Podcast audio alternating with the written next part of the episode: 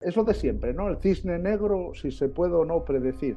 El cisne negro es impredecible, por definición, ¿no?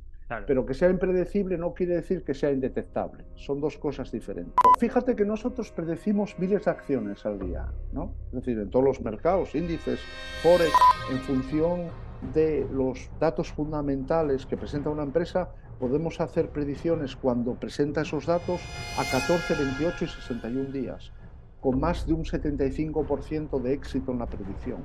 He invitado a este podcast a Juan Luis Fernández. ¿Por qué? Porque tiene una empresa de inteligencia artificial orientada a inversión y además es profesor de la Universidad de Oviedo, por lo tanto tiene bastante expertise en cuanto a inteligencia artificial y quiero eh, que nos explique cómo lo hacen o cómo aplica la inteligencia artificial en el mundo financiero, eh, además cómo crean los sistemas de trading, cómo eh, analizan, cómo, cómo lo están aplicando dentro de, la industria también para que nosotros nos podamos nutrir de eso. Espero que les saques mucho partido a, a este episodio y nada más me despido. Decirte también que estoy compartiendo, bueno, llevo bastante tiempo compartiendo, lo que pasa que no lo suelo comentar por aquí, contenido de la newsletter, por lo tanto, si quieres estar atento sobre trading algorítmico, aprender sobre, bueno, pues diferentes tips que voy soltando eh, día sí y día no eh, sobre la newsletter, te la dejo en la descripción. Puedes apuntarte ahí y ahora sí, vamos con el podcast. ¿Qué tal, Juan Luis? Juan Luis Fernández, ¿cómo estás? Muy bien, Rubén, ¿qué tal? Muchas gracias por estar oh. contigo, por invitarme. No, gracias a ti. Eh, vamos a hablar hoy de, inteligencia artificial, vamos a hablar también de, inversión y me resulta muy, eh, muy curioso tu perfil, por eso también quería que pasaras por aquí por el podcast, porque eres una persona que, que divulga contenido, o sea, eres profesor de, la universidad, ¿no? Pero que a, la misma, a la misma vez has creado un proyecto eh, sobre lo que divulgas, que es algo bastante complicado porque yo lo he vivido como un poco de dentro, eh, la, parte de la aplicación práctica, no todo el mundo lo, lleva a cabo, como decían las internet, pues eh, ese skin the game, ¿no? Em, en tu caso, ¿cómo, ¿cómo has aterrizado en el mundo de, de la inversión, ¿no? Bueno, eh, el mundo de la inversión siempre me interesó desde hace muchos años, ya desde el año 2014, después de la vuelta eh, de Estados Unidos, vi que mm, las series financieras plantean muchos problemas matemáticos, ¿no? Son datos abiertos porque, bueno, se pueden acceder al mercado de manera muy sencilla, ¿no? Y además, bueno, pues oye, el tema de decir, bueno, si soy capaz, eh, yo soy experto en problemas de incertidumbre y problemas de optimización y siempre dice, si soy capaz de diseñar algoritmos para ganar un poquito más la libertad financiera, mejor que mejor, ¿no? Entonces empecé a, de manera particular, nunca investigué ni publiqué sobre finanzas eh, mis líneas de investigación, empecé en el año 2014, ¿no? Y en el año 2015, el CEO de StockFin, el que hoy es CEO y cofundador, soy cofundador yo también de StockFin, Lucas Fernández, era estudiante de Ingeniería de Telecomunicaciones en Francia, en el Anser IB Batmeca, y me planteó eh, que necesitaba hacer unas prácticas para poder seguir estudiando en Francia. ¿no? Entonces yo le dije, oye, mira, acabo de empezar con temas de finanzas, ¿por qué no haces las prácticas en... Vamos a un poquitito a revisar todas las cuestiones del análisis técnico, modelos predictivos. Ya digo, más bien era una ambición académica. ¿no? Y la verdad que salió muy bien, salió muy bien, le, encantó. Esto estamos hablando del año 2015. Claro, él era jovencito, por entonces debía tener 20 años, era un estudiante muy, muy, poco maduro, ¿no? Empezaba, ¿no? Y unos años más tarde, pues él terminó su máster, terminó su tesis doctoral en técnicas de inteligencia artificial en, en Grenoble, ¿no? En Francia, ¿no? Y, y, nos volvió a unir la pandemia. En el año 2020 llega la pandemia, él estaba a punto de presentar su tesis doctoral y ya ves que durante dos años estuvimos completamente cerrados. ¿no? Entonces aprovechamos ese impasse para decir, oye, pues mira, aquello que habíamos empezado y que yo había seguido de manera particular, ¿por qué no lo retomamos y hacemos de eso una, una, eh, una empresa que sea de éxito? ¿no? Siempre teniendo en cuenta, o siempre tuvimos en cuenta que nosotros queremos no solo lucrarnos personalmente de aquello que investigamos, sino que también que lo que hagamos tenga un impacto social positivo en la sociedad. Y eso, es un poquitito, en resumen, la historia de, de StockFink. ¿no? De acuerdo. ¿Y de dónde, de, cuál era las áreas en las que antes eh, estabais haciendo, eh, estabais estudiando, antes de las finanzas? Bueno, mira, yo eh, siempre trabajé mucho en análisis de incertidumbre. De hecho, tengo dos patentes americanas que hice durante mi estancia en, el año 2008 hasta el 2010, fui profesor invitado en la Universidad de Berkeley, primero para un año sabático, luego me contrataron en el 2009-2010 y estuve trabajando en la Universidad de Berkeley, la verdad, eh, en la Universidad de Stanford y también en el Lawrence Berkeley Lab, ¿no? donde eh, Oppenheimer inventó la bomba atómica. ¿no? Entonces mm. trabajaba sobre problemas eh, inversos, que es ingeniería inversa, problemas de optimización, aplicados a la industria petrolífera. ¿no? Yo, eh, pese a ser catedrático de matemáticas, vengo del mundo de la exploración petrolífera, me formé hace muchos años en Francia, en el Instituto Francés del Petróleo, también estuve en Inglaterra investigando. ¿no? Entonces les interesaba mucho el concepto de lo que se llaman smart fields, campos inteligentes, cómo poder hacer que optimizar un campo de petróleo, ¿no? Eh, de manera que tengamos rendimiento económico no solo en el corto plazo, sino también en el largo plazo. ¿no? Entonces, claro, te puedes imaginar que eso son problemas muy complejos, altamente dimensionales, ¿no? y luego donde la incertidumbre eh, en, todos, en todas las variables es importantísima. ¿no? Entonces vengo de problemas geológicos, por así decirlo, ¿no? Pero desarrollé técnicas matemáticas para problemas complejos y altamente dimensionales. Por así decirlo, las técnicas son agnósticas. ¿no? De acuerdo. Entonces llegáis a, a StockThink y mm, ¿cuál es el reto eh, aplicando todo esto a las finanzas que, o el problema más grande con el que te has encontrado, por así decir? Bueno, el reto es hacer que eh, diseñemos un producto que sea válido, que tenga un market fit y que nuestros usuarios tengan la confianza para guiarse con estos sistemas expertos de ayuda a las tomas de decisiones eh, financieras, ¿no? y que ellos ganen la libertad financiera. No es solo un reto tecnológico, es también un reto por parte de la visión eh, hacia los usuarios. Claro, las series financieras son complejas, ¿no? porque son series altamente dimensionales, no sabemos muy bien una acción, eh, se trata de predecir el futuro, ¿no? Es decir, cuál va a ser la cotización de esta acción en una temporalidad dada, ¿no? La temporalidad puede ser de microsegundos, ¿no? y entonces se habla de high frequency trading o puede ser eh, de cuestiones de días, semanas o más a largo plazo. ¿no? Entonces, claro, ahí el problema de incertidumbre es muy grande. ¿Cuáles son las variables principales ¿no? que tú tienes que ver en la acción y en lo que rodea la acción para poder decir que esta acción va a tener, es estimar su rango de variabilidad y decir cuándo va a ser o no una buena oportunidad. ¿no? Entonces, bueno, es un poquitito el, saber muy bien extraer la información de todo lo que rodea las acciones. Y cuando digo la información, no es solo los precios, es las noticias, es el tema, por ejemplo, de ver cómo eh, los valores eh, fundamentales de la acción pueden o no eh, eh, influenciar su cotización eh, a nivel de varios meses, ¿no? Claro, cuanto más aumentemos el tiempo de predicción, la incertidumbre va aumentando, ¿no? Es mucho mayor. Cuanto más reduzcamos el tiempo, la incertidumbre es más limitada, ¿no? Y por lo tanto el riesgo, ¿no? Okay. Eso es uno de, eso es uno de los, de, los retos, ¿no? Y luego el reto mayor es que, igual es un poquito técnico, pero que no solo sirve trabajar con, un, con una incertidumbre de primer orden, ¿no? sino que es incluso necesario una incertidumbre sobre la incertidumbre, lo llamamos una incertidumbre de segundo orden, porque realmente nadie conoce el sistema de, funcionamiento de una acción, es, no es un sistema físico, ¿no? con lo cual los sistemas predictivos son todos incorrectos. ¿no? Entonces tienes que ver un poquitito si tus predicciones, que son inciertas, cómo cómo esas predicciones varían si cambias el modelo predictivo, lo que llamamos incertidumbre de segundo orden. Vale. Y, una pregunta ya más a título personal es, eh, ¿qué, distribución seguís para hacer los modelos? Es decir, porque seguir una distribución normal es como dejar mucho, mucha, eh, pues mucho riesgo en las colas y todo esto que, supone, ¿no? Entonces, eh, ¿se puede saber el, qué distribución seguís o, qué, metodología? Sí, por supuesto. Hombre, los modelos gaussianos o los modelos eh, asociados a la distribución normal son modelos eh, lineales, ¿no? Es decir, es una incertidumbre lineal, ¿no?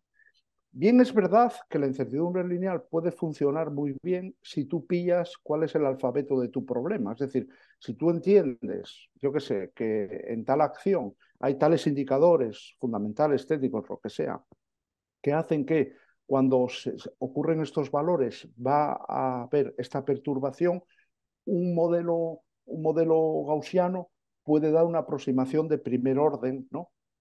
Eh, de, la incertidumbre del valor de la acción. Nosotros son todos modelos no paramétricos, en el sentido de que son técnicas de, de aprendizaje en profundidad que se entrenan sobre datos históricos, ¿no? sobre diferentes tipos de informaciones, y entonces sabemos que funciona porque no solo backtesteamos, ¿no? es decir, hay un backtest que dice que realmente eh, tenemos una probabilidad de acierto del ochenta y tanto por ciento, lo que sea, ¿no? sino que también somos capaces de validar el modelo a ciegas, es decir, que hacemos simulación hacia adelante. ¿no? Entonces, claro, cuando tú eres capaz de simular el futuro y ves que dentro de un margen de incertidumbre, que es el que tú estimas, tu predicción es correcta, ¿no?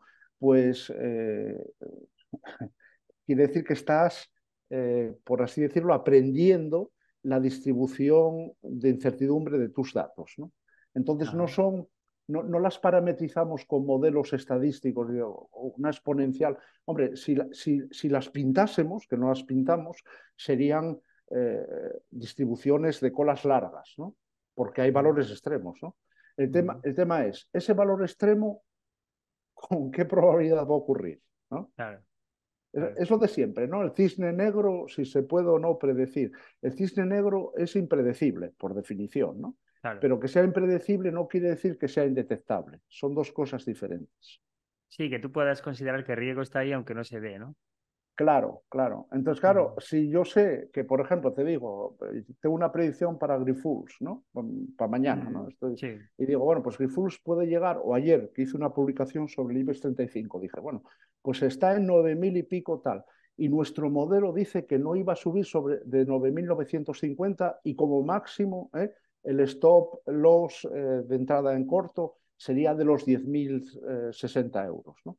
Claro, eso yo ya sé las expectativas del, del, índice, ¿no? Si resulta que abre el mercado hoy, no lo miré, ¿eh? y hoy pasó a los 11.000, quiso decir, eso quiere decir que rebasó las expectativas que nosotros, eh, nuestro modelo en base a informaciones históricas, a otro tipo de informaciones, predijo, ¿no? Con lo cual hay un evento que en este caso fue positivo, ¿no? Lo estamos detectando. Como no lo detectas es si no tienes predicciones porque tú claro. no sabes si al fin y a la postre algo es caro o barato, ¿no? Básicamente el problema es ese, ¿no? De acuerdo. Muy claro. Eh, llegamos a StockThink, eh, que es vuestro, vuestro proyecto, vuestra empresa. Eh, ¿Qué es lo que hacéis dentro de la empresa? Uh -huh. ¿Y qué solución aportáis para las personas? Porque antes me has hablado de libertad financiera, lo he visto también en la web, pero eso es un concepto ¿Sí? como muy, es muy ambicioso realmente, porque a lo mejor para, para, para, lo que a alguien es la libertad financiera, para otro es simplemente, no sé, eh, una, una parte de, de, de, su camino, ¿no? Entonces, em, ¿qué, qué es lo, ¿a dónde queréis llegar eh, con, con el proyecto?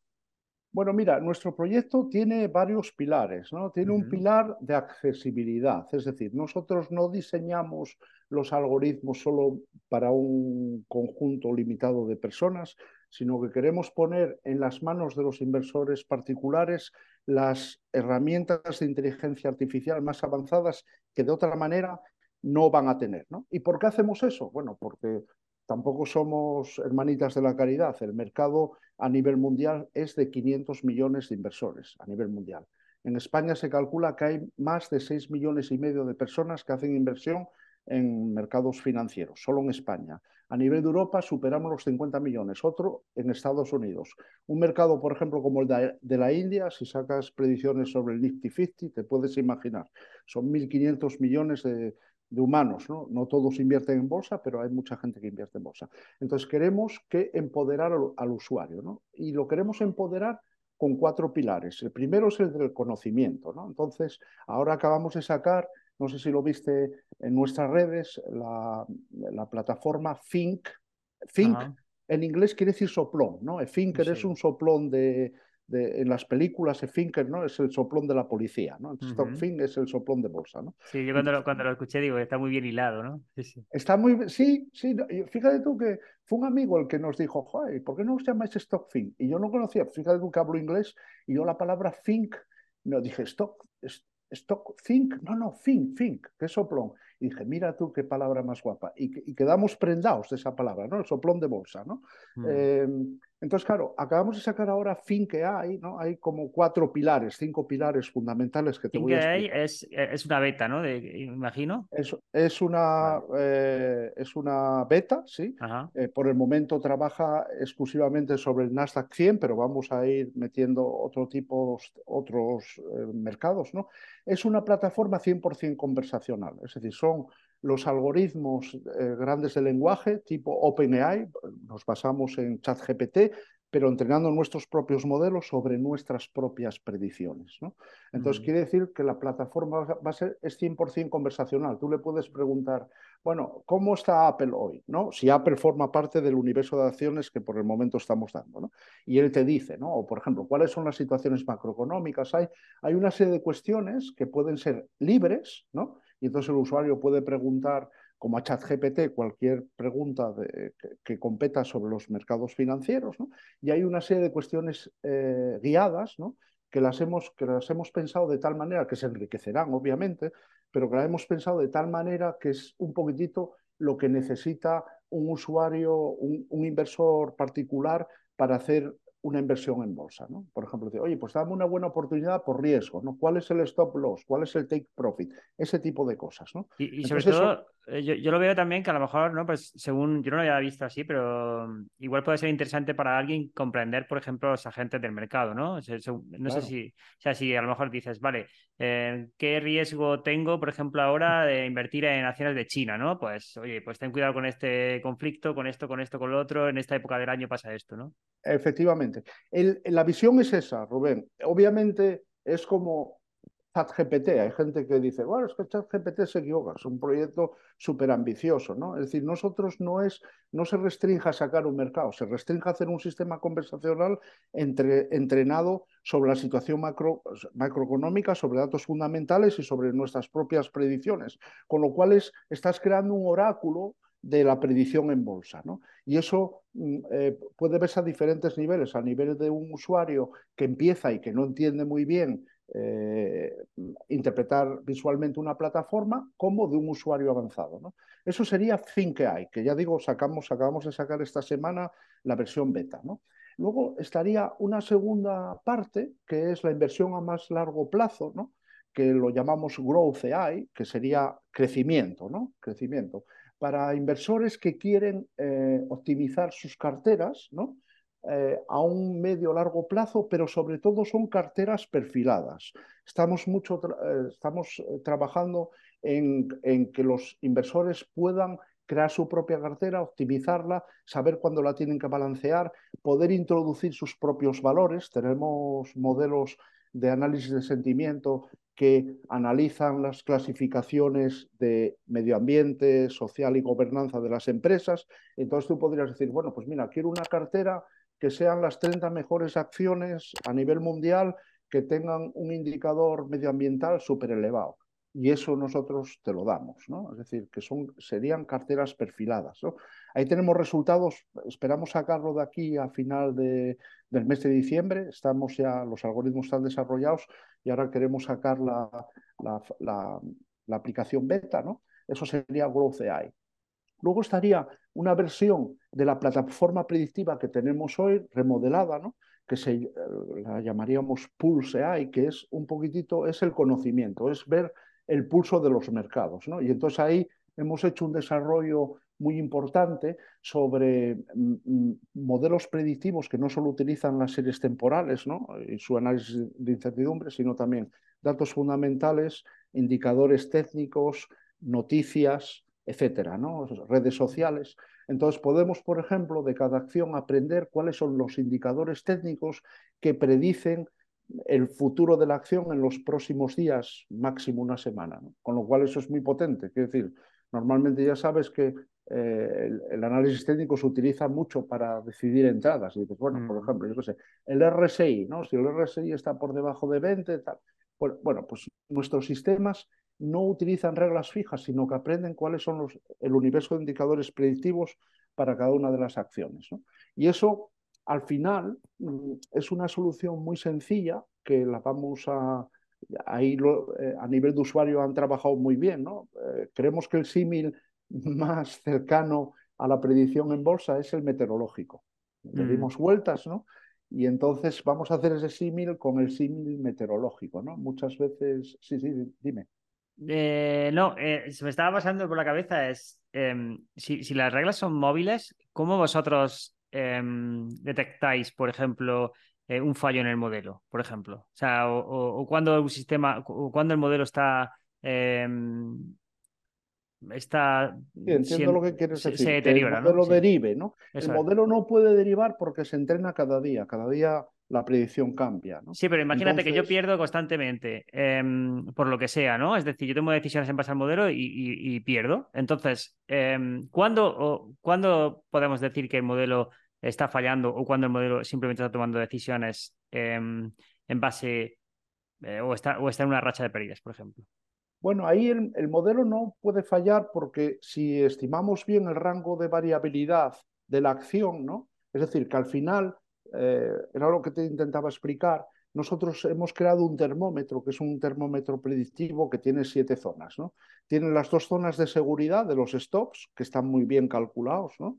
Porque la probabilidad de que llegue a un stop es menor de que un cierto porcentaje, igual el 5 o 10%, ¿no? con una pérdida limitada. ¿no? Y luego tiene cinco zonas de fuerte compra, compra, mantener, venta y fuerte venta. ¿no? Entonces, claro, si una acción, por ejemplo, te voy a explicar, ¿no? está en la zona de compra, fuerte compra, ¿no? incluso mantener, tiene muy buenos fundamentales, tiene indicadores técnicos que son positivos, es decir, que están diciendo que una entrada en largo es altamente probable. Y además, buenas noticias, hombre, es muy improbable que la acción eh, toque, descienda, ¿no? Lo, probable es que tienda hacia la zona de mantener, incluso hacia la zona de venta, fuerte venta. Entonces, nosotros eso esos son test que hacemos constantemente sobre miles de predicciones. Y entonces vemos si esa, esa tecnología que se actualiza cada día ¿no? está funcionando o hay, eh, por así decirlo, desviaciones. Las desviaciones vienen más bien por temas fundamentales o de noticias. Es decir, que hay un evento que hace que la, la acción suba o baje porque, porque, bueno, porque se presentaron unos resultados o porque hubo Mm. Imagínate la guerra mm, eh, israelo-palestina, ¿no? Es un evento muy potente, ¿no? Entonces, ¿a quién influye eso? Pues influyó, por ejemplo, a las empresas de, petróleo, ¿no? Claro, si las empresas de petróleo, eh, vamos, tienen, por así decirlo, las cotizaciones de petróleo tienen problemas, ¿no? Eso va a impactar, por ejemplo, a las empresas de transporte. Hay todas esas correlaciones, eh, las, el modelo las aprende, ¿no? Y es capaz de decir, oye, ojo, eh, aquí hay... Mm. No, no, se trata de predecir todo el universo de acciones, que también lo mm. hacemos, sino de seleccionar eh, las mejores oportunidades que te pueden dar una rentabilidad adecuada, ¿no? Y en base a eso tú planificas la salida. Yo siempre pongo el mismo ejemplo, es igual que un águila, un ferre, ¿no? Que imagínate que está volando en un campo y el campo está lleno de ratones, ¿no? Y tiene que pillar una presa. Bueno, pues si tiene que coger, igual no es la más gorda, la más gorda igual le cuesta mucho más trabajo pillarla, ¿no? Entonces ese proceso de selección en nuestra metodología es muy importante, ¿no? Porque te da una alta probabilidad de que en el entorno de una semana salgas con una rentabilidad superior al 1%, incluso 2 o 3%, ¿no? Eh, entonces es una técnica de swing trading muy potente. Vale. Nosotros, como somos una comunidad de trading algorítmico y desarrollamos y creamos sistemas de, trading, y mm, estamos, estamos obsesionados con evitar, eh, en la manera de lo posible, eh, o al menos limitar, porque nunca se puede evitar del todo, el, el overfit, ¿no? Em, ¿Cómo vosotros em, lidiáis con esto? Es decir, con, con, evitar al máximo posible el overfit, porque Claro, eh, a lo mejor eh, se producen relaciones que pueden ser, pues en el mundo, estadístico se diría espurias o, relaciones que son eh, casuales y no causales. Entonces, em, ¿cómo, vosotros lidiáis con, este término? Bueno, el cuarto pilar que no te expliqué justamente es la optimización de estrategias y de la operativa, ¿no? que eso lo estamos desarrollando. Por el momento no lo podemos poner a disposición de los usuarios, ¿no? porque eso implica toda una serie de disclaimers con respecto a la CMNV que hay que cumplir. Es decir, nosotros no gestionamos fondos ni damos, por así decir, recomendaciones. ¿no? Pero bueno, estamos trabajando la, eh, el tema de las estrategias automáticas y las operativas porque nos interesa también mostrar eh, con diferentes sistemas ¿no? Que nuestros algoritmos eh, son, son precisos y que la gente gane confianza ¿no? en utilizarlos. Lo que se llama el overfitting de manera matemática es cuando tú entrenas un modelo ¿no? y entonces lo que haces es aumentar eh, de manera eh, terrible la dimensionalidad de, los parámetros del modelo y entonces lo que hace es el modelo es indeterminado y entonces estás ajustando los datos casi perfectamente, pero estás aprendiendo el ruido, no estás generalizando. Eso es lo que se llama el overfitting. ¿no? Nosotros no lo hacemos nunca, no lo hacemos nunca, es decir, porque aunque Mm, eh, eh, intentemos, em, intentemos eh, tenemos modelos, por así decirlo, que son bajamente dimensionales, que esos nunca van a poder hacer overfitting, ¿no? Y tenemos modelos altamente dimensionales que están entrenados con muchos más datos que la dimensionalidad de los parámetros que utilizamos, con lo cual el overfitting es imposible, es, eh, eh, no es probable. ¿no? También lo que hacemos es predicciones a ciegas. Es decir, me decía el otro día un post que, dije, que puse en LinkedIn, una persona me decía, claro, en backtest somos todos millonarios, ¿no? es verdad, ¿no? Pero claro, cuando tú ese backtest lo utilizas para optimizar, pero tú luego haces predicciones a ciegas hacia adelante, esos datos ya no los has visto, con lo cual, si tú generalizas esas predicciones dentro de un rango, ¿no? porque no se trata de decir cuánto va a abrir el IBEX 35 mañana, eso no interesa a nadie. Es decir, la, pregunta está mal planteada, la pregunta es dónde tengo que entrar y dónde tengo que salir y cuál, cuál, puede ser la rentabilidad. Eh, hoy es un momento para ir en corto o en largo. ¿no? Muchas veces con predecir la tendencia ya es suficiente, no sé si me entiendes, no es, es, eh, es decir, la pregunta implica el grado, lo, que haces en la pregunta, cómo planteas la pregunta, modifica la incertidumbre de tu problema. En definitiva, la respuesta es que nosotros no hacemos overfitting porque utilizamos modelos muchas veces que son bajamente dimensionales, es decir, reducimos la dimensión, con lo cual eso es imposible, ¿no? Y si son altamente dimensionales, nunca la dimensión del espacio de parámetros es superior a la dimensión del espacio de datos, con lo cual el overfitting es imposible. Y hacemos predicciones, validaciones a ciegas. ¿no? Pero ahí hay siempre una incertidumbre porque se habla de aprendizaje, test y validación. Hay gente que lo llama aprendizaje, validación y test. ¿no? Nosotros decimos aprendizaje, test para optimizar y validación a ciegas. Es decir, estamos prediciendo datos que no hemos visto y por lo tanto quiere decir que el modelo eh, funciona bien, ¿no? que está generalizado. Bueno, pero si tú seleccionas, por ejemplo, aquellos modelos que han superado el test, en cierta parte estás, estás haciendo un overfit. Quiero decir, si, aunque tú no hayas visto con esos datos, pero solo seleccionas aquellas combinaciones que han pasado el test, en, cierta, en cierta manera estás haciendo overfit en, la selección, ¿no? Eh, el test, eh, básicamente no se puede hablar de overfit porque tú estás optimizando, es decir, tú ahí estás, estás haciendo ingeniería inversa, en cierta manera. Es decir, que estás optimizando el espacio de parámetros ¿no? que hace que la predicción sea muy plausible. ¿no? Entonces, claro, ya ahí hay un primer problema de optimización que no tiene solución única. ¿no? Entonces, hay un conjunto de parámetros, por así decirlo, que son equivalentes, ¿no? Que darían predicciones equivalentes de tu serie. Mm, es un poquito técnico. Entonces, lo que solemos hacer es ir utilizar métodos de consenso. Es decir, no apostamos, por así decirlo, la predicción a un solo modelo, sino a un conjunto de modelos. Okay. Y eso funciona muy bien. Vale.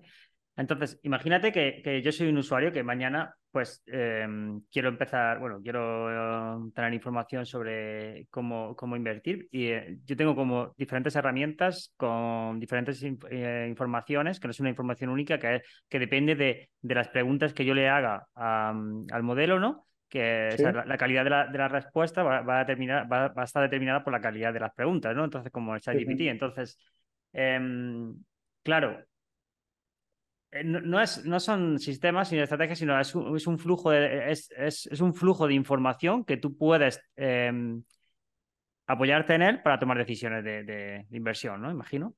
Efectivamente. Eh, y luego nuestros modelos no son exclusivos en el sentido de que eh, tú puedes tener tus propias estrategias. De hecho, nosotros insistimos que son sistemas de ayuda a la toma de decisiones. Entonces, si luego tú, por ejemplo, haces tus análisis técnicos o dices, ah, pues mira, yo además voy a mirar, yo qué sé, los niveles de Fibonacci, porque me gusta esta técnica, o tales cosas, ¿no? Eso no es excluyente, ¿no? Lo que sí es verdad es que eh, nuestros métodos son agnósticos, es decir, que no están contaminados por un interés o por un overfitting o por un objetivo en particular. Nosotros lo que queremos es predecir de manera bastante correcta el rango de variabilidad ¿no?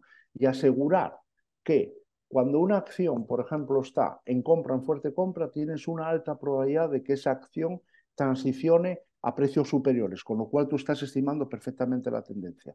Son métodos complementarios, ¿no? Son mm. métodos complementarios que ayudan a los inversores a tomar sus propias decisiones. Incluso a lo mejor a tomar, a tomar, a tener mejores inputs para sus propias estrategias, ¿no?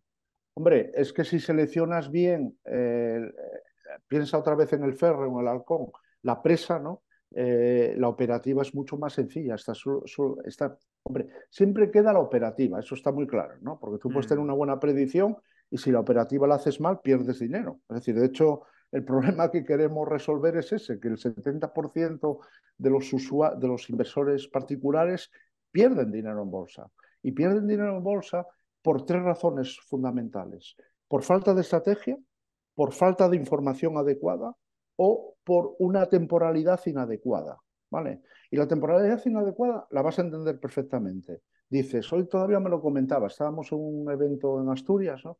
Y una persona que se dedica a ciberseguridad me dice, joder, estoy en tal acción, no voy a decir cuál, ¿no? Y estoy perdiendo dinero. Y digo, joder, pues si, si este mes subió 20%, dice, claro, pero es que seguí una noticia de un medio financiero, no voy a decir cuál, que dijo que esta acción eh, tenía muy buenas perspectivas. Claro, esa noticia ocurrió a posteriori. No sé si me entiendes, Rubén. Sí, sí, Entonces, eh, él entró una vez que claro, el precio, ya está descontado cuando sale la noticia. Ah, eso, es, eso es hacer trampa, ¿no? joder, es decir, decir que las cosas van a ser, bueno, cuando ya fueron, claro. eso es como un médico forense, ¿no? no el tema es anticipar ese movimiento y entrar en, en, la ola cuando tienes que entrar y sobre todo salir cuando tienes que salir. Porque la avaricia más importante que entrar. es más importante, efectivamente. Claro, pero cuando tienes una posición muy, muy a favor, nunca, nunca va a ser el momento de salida. Y, y, cuando te quieres dar cuenta, te lo puedes pasar mal, y al contrario, ¿no? Claro, fíjate que nosotros predecimos miles de acciones al día, ¿no? Es decir, en todos los mercados, índices, Forex, eh, incluso tenemos o teníamos un producto de criptomonedas que por el momento lo hemos aparcado, pero también vamos, es interesante, ¿no? Eh, y entonces al final, tú cuando dices en el SP500, ¿no? Que lo predecimos, y ves que eh, el 80% de las empresas están en corto, para entrada en corto, y el, el 10 en mantener y el 5 en, en largo. ¿no? Obviamente, eso ya te está diciendo que el índice, no sé si me explico, va a bajar. ¿no? Es decir, que la, predicción de eh, la masa de la predicción te da mucha indicación sobre el comportamiento del mercado. ¿no? Y entonces, claro, ahí el tema es seleccionar seleccionar una acción que tú entiendas y que puedas entrar ¿no? y que le puedas sacar una rentabilidad. ¿no? La, palabra, la palabra es especular. Es decir, es que estás especulando. pues sí, estás especulando. Es decir, especula un vendedor de bananas, ¿no? Si las compra en Canarias a 80 céntimos y las vende en Península a 1,40 euros, ¿no? Y especulas ahora con el Black Friday y especulas siempre, claro. Siempre especulas. Pero el tema, el tema es que esa especulación genere un impacto social positivo, que nosotros sí lo creemos. ¿no? ¿Por qué? Porque al mismo tiempo que tú estás generando riqueza, los inversores particulares están eh, invirtiendo sus ahorros, con lo cual estás generando eh, eh, libertad financiera. Y al mismo tiempo no hay que perder la visión, Rubén, que la inversión en bolsa es, estás, es, la bolsa es la manera en que las empresas utilizan se utilizan para, para financiarse de manera económica. Claro, con lo cual, si tú haces, Claro, si tú eh, haces inversiones con respecto a tus valores, ¿no? Tú, por ejemplo, en temas de carteras podrías decir, pues yo no invierto en estas acciones, mm. aunque sé que me van a dar un 60% de rendimiento, prefiero estas acciones o prefiero este sector, ¿no? Entonces, al fin y al cabo, yo creo que el empoderamiento financiero, no solo para la libertad, es uno de los pilares de nuestra democracia, porque tú estás dando a la gente la posibilidad de decidir qué hace con sus ahorros, ¿no? Sí, claro, al final tú, tú eliges dónde pones tu dinero y al final es, es, el mayor voto que tienes, porque claro. al final donde pones tu dinero cada día estás, votando, por supuesto. Claro, claro. Entonces aquí ven, la gente piensa muchas veces por desconocimiento en el logo de Wall Street, ¿sabes lo que te quiero decir? Ah. Y no, nosotros siempre decimos, ojo, aquí hay gente ¿eh? que quiere que, que cuando les preguntas ¿cómo te sientes? Y dije, pues estoy cabreadísimo, porque fui a hablar con mi gestor de fondos y llevo perdido el 30%. Y tú dices, ¿cómo? ¿Desde cuándo? Desde el último año. Joder, pues si, si, el SP500 subió eh, el 15 o el 18%, ¿cómo pudo perder el gestor el 30%? No sé si me entiendes. Sí, eh, yo creo que también en el tema de, la gestión hay como muchos intereses que no están alineados, ¿sabes? Y, claro, por ejemplo, la banca, cuando, cuando mm, tú, cuando te ofrecen algo, eh, muy a menudo, no, sé si siempre, pero a menudo, eh, si pierden tu dinero es como, se ha perdido y ya está. Pero sin embargo, si alguien pone una inversión como tú y, si tú pones 100.000, la, la otra persona pone 200.000, el que está gestionando, eh, hostia, pues ahí ya sí que hay intereses comunes, ¿no? Porque ya es como que dices, hostia, es que yo estoy perdiendo también bastante más que tú. Entonces ahí ya sí, sí, que duele, ¿no? Pero si, si alguien te lo está gestionando y no le duele, pues ya está. Cuando el negocio está en la comisión y no tenemos nada en contra de los bancos, ya está todo dicho, ¿no? Nosotros si las predicciones sistemáticamente son falsas, los, los suscriptores que suscriben la predicción al mes se van a marchar. Es decir, nosotros no tenemos ningún interés en que las predicciones sean incorrectas. Es más, queremos que sean muy correctas y que le saquen partido a nuestra plataforma, porque eso nos va a asegurar que de aquí a cinco años vamos a estar haciendo cosas tremendas. Ya las estamos haciendo. ¿eh? Tal y como yo lo veo, igual tampoco, a lo mejor no, es ni siquiera predecir, simplemente es em, darme mm, información sobre X comportamiento de un activo que, que, mm, que yo lo puedo utilizar para, para, para, para, mí, ¿sabes? Por ejemplo, imagínate, ¿no? Incluso si soy un redactor de un medio económico, a lo mejor me interesa estar ahí para que tú me digas Em, pues no sé, eh, el comportamiento del oro, qué, está pasando con el oro actualmente, pues este tipo de cosas que no están, que a veces tú lo, miras y son copias de copias de copias de artículos en, Internet, pues a lo mejor vuestra herramienta da una información diferente y te puedes diferenciar por ahí y, te puedes buscar, puedes buscar información a través de esa información que te haga un mejor artículo, ¿no? Claro, Rubén, ese, es un punto que nosotros vimos desde el principio. Decimos, es hmm. que podríamos sacar una persona que escriba en finanzas y además ayuda de una inteligencia artificial para analizar eh, los mercados, imagínate, los, no hace falta que ChatGPT te escriba el artículo, ¿no? Es decir, mm. los artículos son mucho más eh, ricos, ¿no? Porque no estás basándote simplemente en especulaciones o en sentimientos, ¿no? estás basados en datos, ¿no? Cuando, por ejemplo, yo ayer publico eh, pues la, predicción del IBEX 35 ¿no? en un año, ¿no? cogí una histórica de un año, y ves el histograma de precios y resistencias que te marcan los soportes y resistencias, es que lo ves claro. Dices, es que el IBEX 35 tiene una prueba de superar los, los 9.950 muy baja, es decir, va a bajar, ¿no? Y luego tiene una zona de soporte en nivel de precios en 9.400. Eso es impepinable, están los datos, ¿no? Y eso es diferente a decir, bueno, el IBEX 35 me dijo fulanito, no sé qué. Es otra calidad, son decisiones informadas, ¿no? Y, eso es un poquitito lo que queremos trabajar, ¿no? Tenemos, trabajamos también técnicas, me preguntabas, de aprendizaje por refuerzo, es decir, que eh, son algoritmos que aprenden no solo de los datos, sino de las predicciones y las corrigen, ¿no? Entonces, claro, eso es muy potente. Y vamos a ir poco a poco ¿no? implementando todas esas soluciones de manera que la plataforma no derive, es decir, mejore con... Por, ejemplo, eh, hay ¿no? que es la plataforma que hemos sacado ahora, con nuestros propios algoritmos entrenados sobre OpenAI, es decir, que los entrenamos nosotros sobre nuestros datos, esa es una plataforma que aprende con el tiempo. Cuanto, la, cuanto más la usen los usuarios, más fina va a ser. Claro, eso es terrible, ¿no? Es algo, es un bicho, por así decirlo, muy potente, ¿no? Porque no solo eh, es capaz de interpretar, sino que va refinando las interpretaciones, ¿no? con el tiempo, un poquitito como ChatGPT, pero no sobre un sistema, sobre un universo abierto de, datos, sino sobre nuestras propias predicciones. Eso es muy potente. Vale, ¿y, qué, datos, con qué datos trabajáis? O sea, ¿qué, cómo, ¿cómo nutrís? Pues, bueno, por el momento ya es una versión beta, ¿no? Eh, la sacamos para el Nasdaq 100. El, hacerlo para otros mercados no es problema, pero bueno, queremos un poquito ir testeando lo que sienten los usuarios, ir mejorándolo antes de lanzar eh, a otros mercados, ¿no?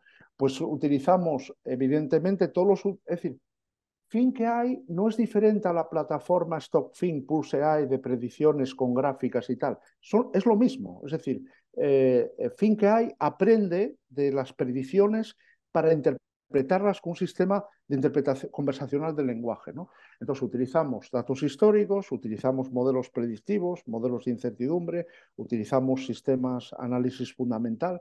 Nosotros ahora tenemos modelos que en función de los datos fundamentales que presenta una empresa, podemos hacer predicciones cuando presenta esos datos a 14, 28 y 61 días, con más de un 75% de éxito en la predicción. Es decir, simplemente con el dato fundamental podemos, por así decirlo, con una alta probabilidad predecir lo que va a ocurrir a esa empresa. Datos eh, técnicos, analizamos todo el universo de indicadores técnicos, noticias, ¿no? indicadores de noticias y redes sociales, ¿no? Es decir, bueno, pues oye, esta, eh, hace poco, en este verano, participamos, le damos mucha importancia a la investigación, ¿no? Eh, participamos en la conferencia Asia-Pacífico de algoritmos de lenguaje, de, procesado de lenguaje natural, ¿no? Eh, sobre un problema Kaggle, que era un problema abierto, que era predecir la clasificación ESG de las empresas. Nuestro algoritmo a nivel mundial quedó el segundo. Muy bien. Es decir, mm. eh, que utilizamos esos algoritmos propios, ¿no? Para nosotros buscamos la excelencia en la inteligencia artificial y buscamos que esa excelencia impacte la toma de decisiones financieras ¿no?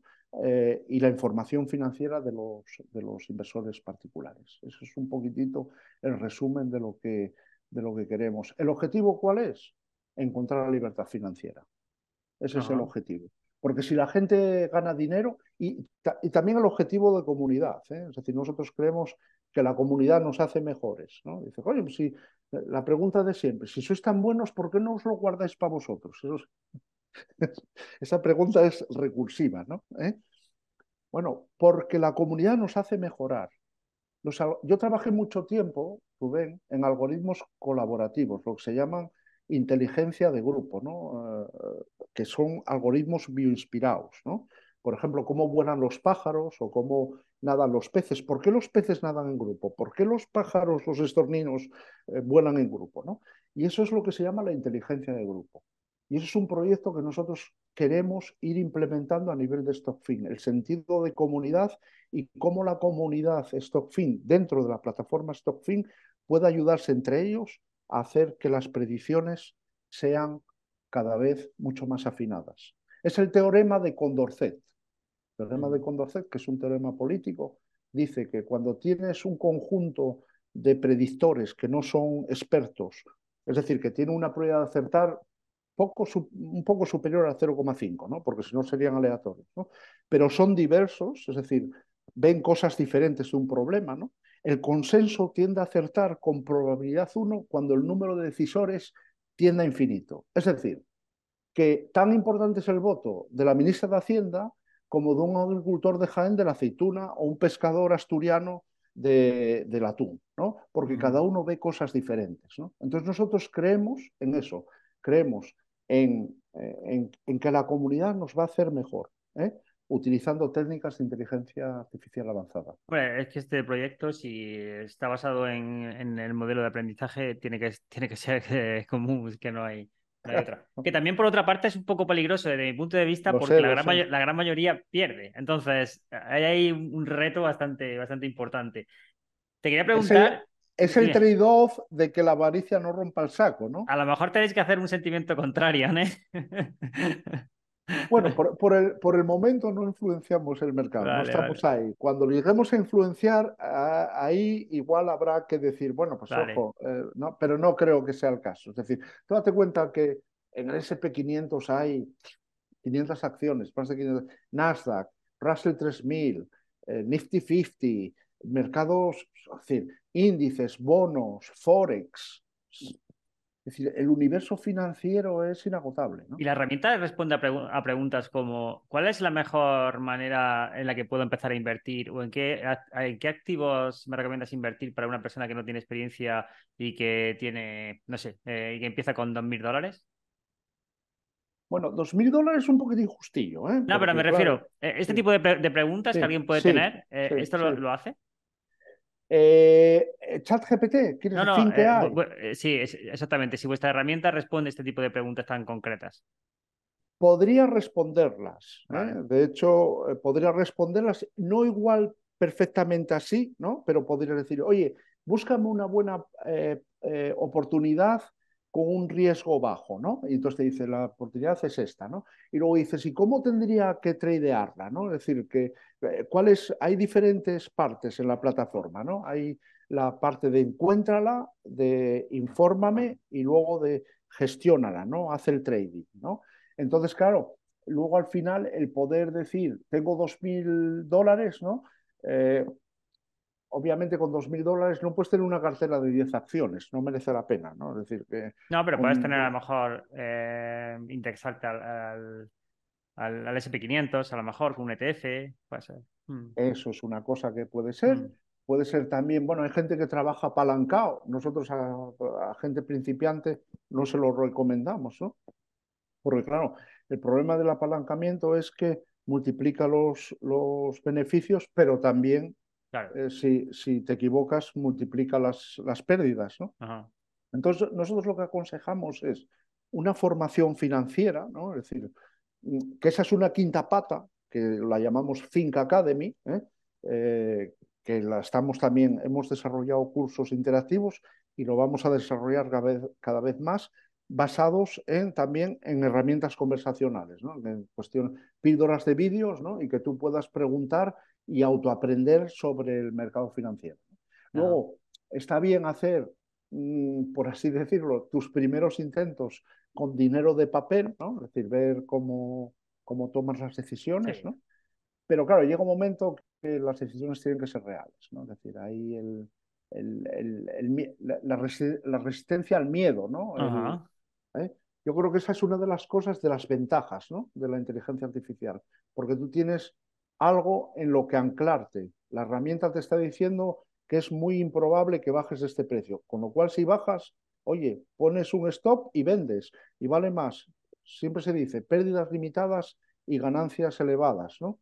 Es un poquitito esa, mm. esa filosofía, ¿no? Te quería preguntar, em, ¿hay algún portfolio que estéis aplicando, estáis operando todo esto con, con, dinero real para sacar conclusiones y ver qué tal va la experiencia?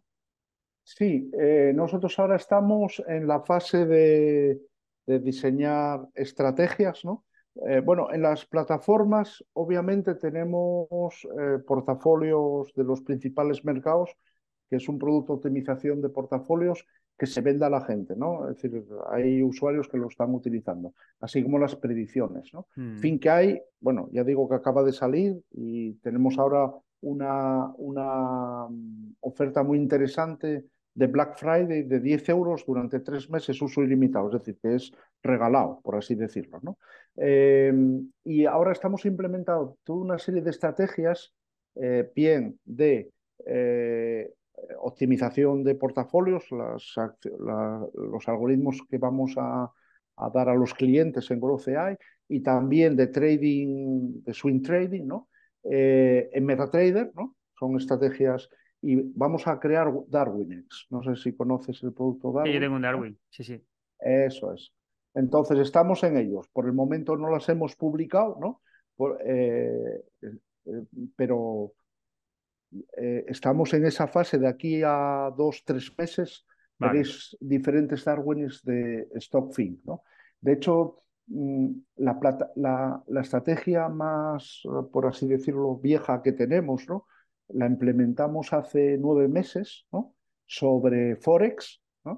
Simplemente para probar nuestras... Eh, eh, al principio el negocio era más bien, por así decirlo, predictivo, era buscar el B2C. ¿no? Ahora vemos que ambos negocios se complementan y que tener las estrategias automáticas publicadas es una manera de ganar confianza. ¿no? Y eso es lo que llamamos Thinking Path. ¿no? Entonces, esta estrategia lleva más de nueve meses operando diariamente sobre Forex, ¿no? Tiene más de 2.200 operaciones, ¿no? y tiene una curva de, ganancia monótona. Es decir, todos los días gana días. Gana, gana dinero, ¿no? Puede haber una bajada, pero con drawdowns muy bajos, ¿no? Vale, pero, pero en el mercado real, o sea. en el mercado real, sí, sí. Ah, muy bueno. En el mercado real. Porque además tenemos, hemos trabajado mucho técnicas, Rubén, de money management, es decir, de gestión de, de, la cartera. ¿no? Es tan importante nosotros, vamos a ver, eh, lo que vemos es que son diferentes problemas. ¿no? Está el problema de la predicción, ¿vale? que ese hay que resolverlo bien, y de la selección, pero luego está el problema de la operativa, la optimización de la operativa. Y son dos cosas diferentes. es que la operativa no te hace falta predecir, es que al final lo, que, lo que te hace falta es encontrar patrones que... claro, claro. Entonces, si la predicción la enganchas con la operativa y la operativa está bien optimizada eh, pillando bien las señales de entrada, de salida y cuándo tienes que salir, eso es una máquina de hacer dinero, en una palabra, ¿no? Mm. Y nosotros eso lo vamos a publicar en Darwines, todas las eh, estrategias que vemos obviamente más interesantes. Oye, igual publicas una, haces una estrategia y crees que es interesante y luego cuando la testeas en real, ¿sabes? ves que es mediocre, ¿no? Bueno, pues esa la apartas o la intentas mejorar. No todas las estrategias dan lugar, a, obviamente, al mismo rendimiento, ¿no? Tampoco buscamos la especulación de decir, ah, rendimientos del 500%, no. Es decir, nosotros en unas carteras, si la cartera da 25 o 30% anual, con unos drawdowns limitados y un, un, ratio de Markowitz elevado, nos parece una cartera fenomenal, ¿no? Porque ¿quién te da 30% al año? No, es muy loco, claro. Bueno, a ver, depende del riesgo, ¿no? Pero con un riesgo bajito. con un riesgo bajo, con un riesgo bajo. sí, está muy bien, está muy bien. Entonces está muy bien, es decir, la gente nos, nos abre un poquitito la, la visión, la gente, por ejemplo, siempre se dice, la gente que tiene dinero o que tiene mucho dinero no quiere rendimientos estratosféricos. Obviamente, quiere ir manteniendo su capital, ¿no?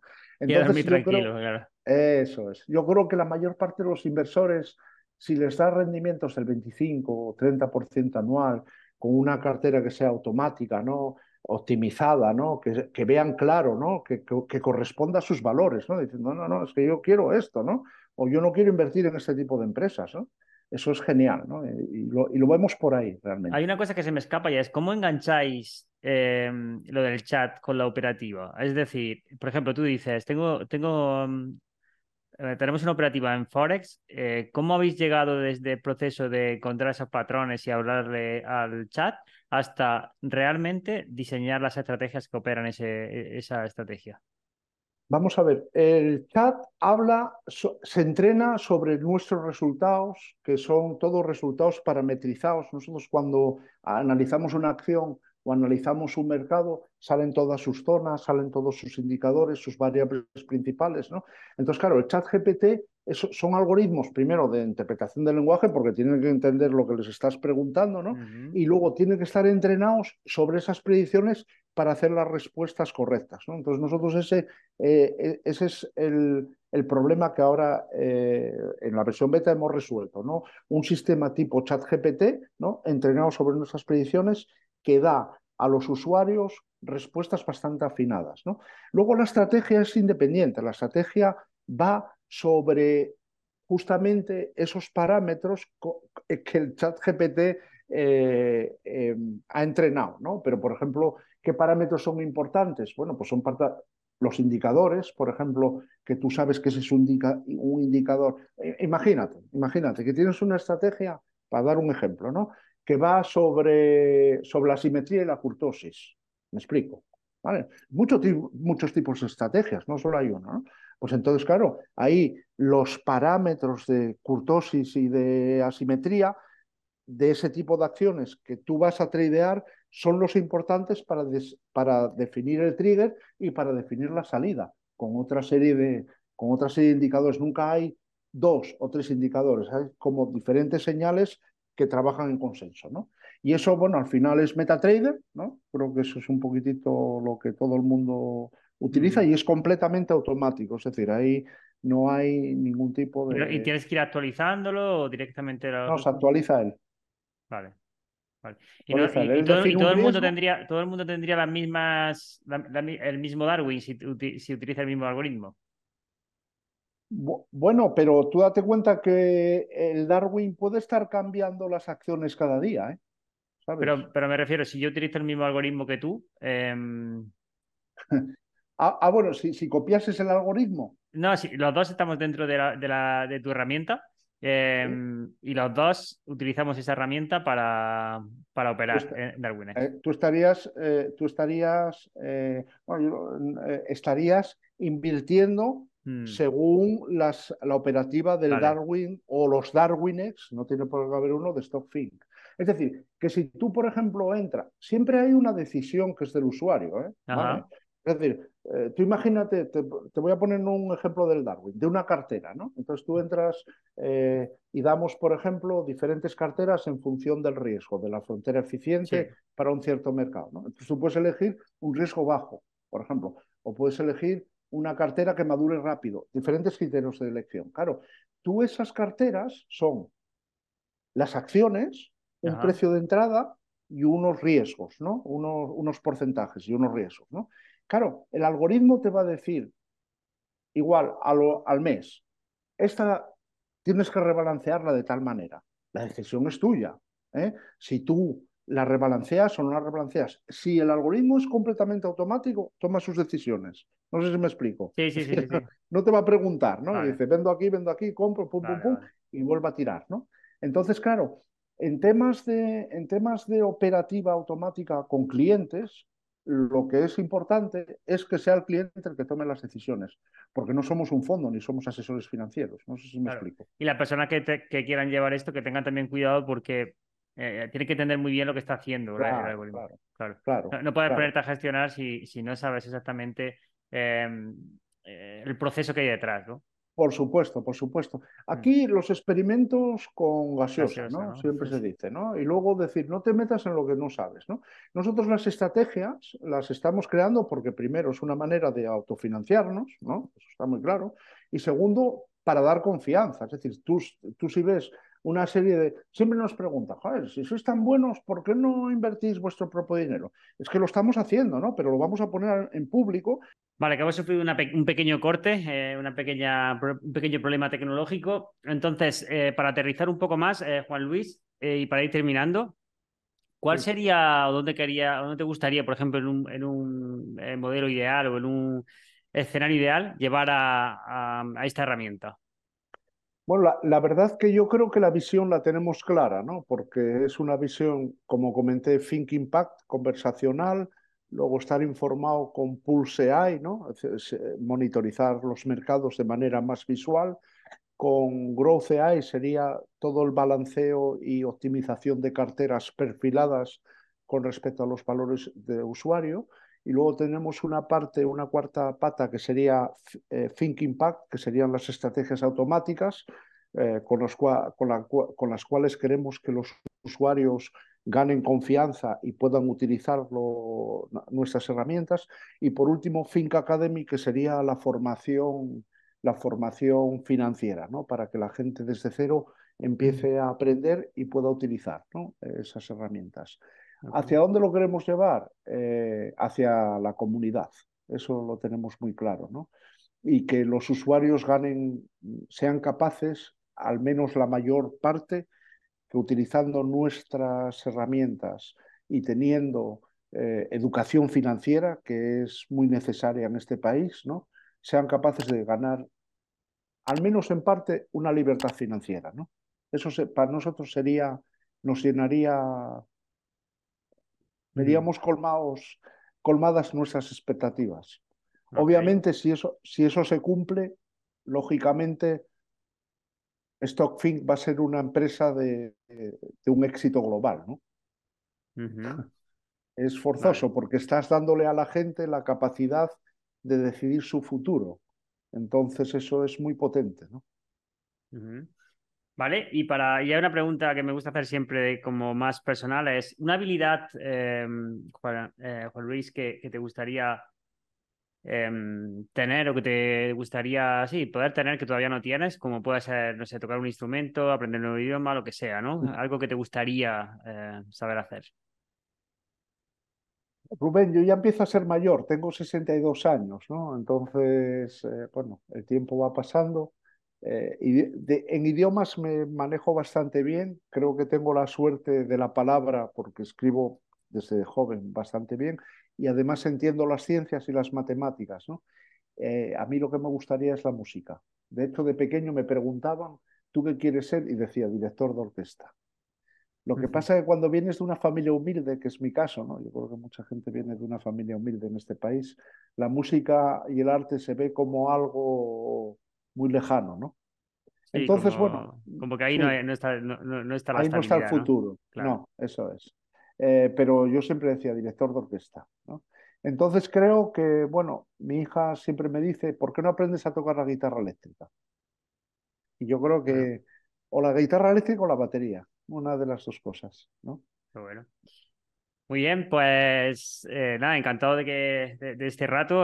seguramente, pues eh, espero que, a la gente le, haya también gustado tu, visión y la visión que tenéis y, se hayan podido sacar algo, tanto para crear sistemas o, para ver para, eh, para dónde van algunas empresas en, en esta dirección. Así que nada, mil gracias y, espero que, pronto hablemos de nuevo para, para que nos cuentes qué tal, qué tal, va, qué tal va todo, ¿vale? gracias a ti.